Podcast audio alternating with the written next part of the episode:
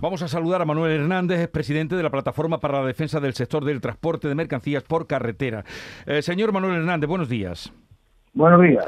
Ya está convocado el paro el día 14 de marzo. ¿Será solo ese día? ¿Hay algún paro más convocado? Pues bueno, nosotros ese día no es solamente ese día. Inicia un paro nacional de manera indefinida. De manera indefinida. ¿Y qué podría, qué podría hacer que cambiaran las cosas, o sea, que se levantara ese paro que a todas luces causaría un grave estropicio en, en la distribución de nuestro país. Pues lo que debería ocurrir, y así sería nuestro mayor deseo, es que la Administración pues atienda estas demandas tan justas y tan necesarias para, para los pequeños transportistas, que somos la mayoría dentro del sector, y de esa manera nos garantice que podamos salir a trabajar para vivir y no trabajar para arruinarnos como estamos haciendo actualmente.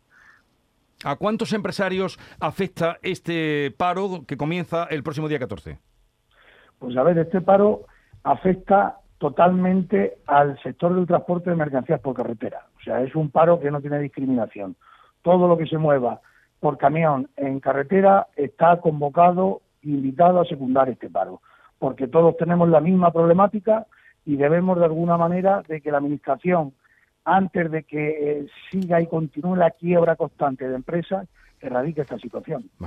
Manuel Hernández, presidente de la Plataforma para la Defensa del Sector del Transporte, gracias por estar con nosotros. Ya veremos qué pasa. La cuenta atrás comienza y el día 14, paro indefinido que se eh, convoca. Un saludo y buenos días. Buenos días, gracias.